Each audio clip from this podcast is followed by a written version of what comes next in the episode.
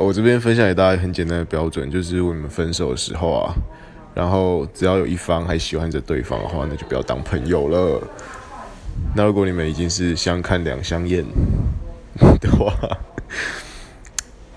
就可以当朋友。虽然你们可能都不想，但是 其实可以哦。好啦，那我觉得这个我这个标准非常实用，可以给大家参考哦。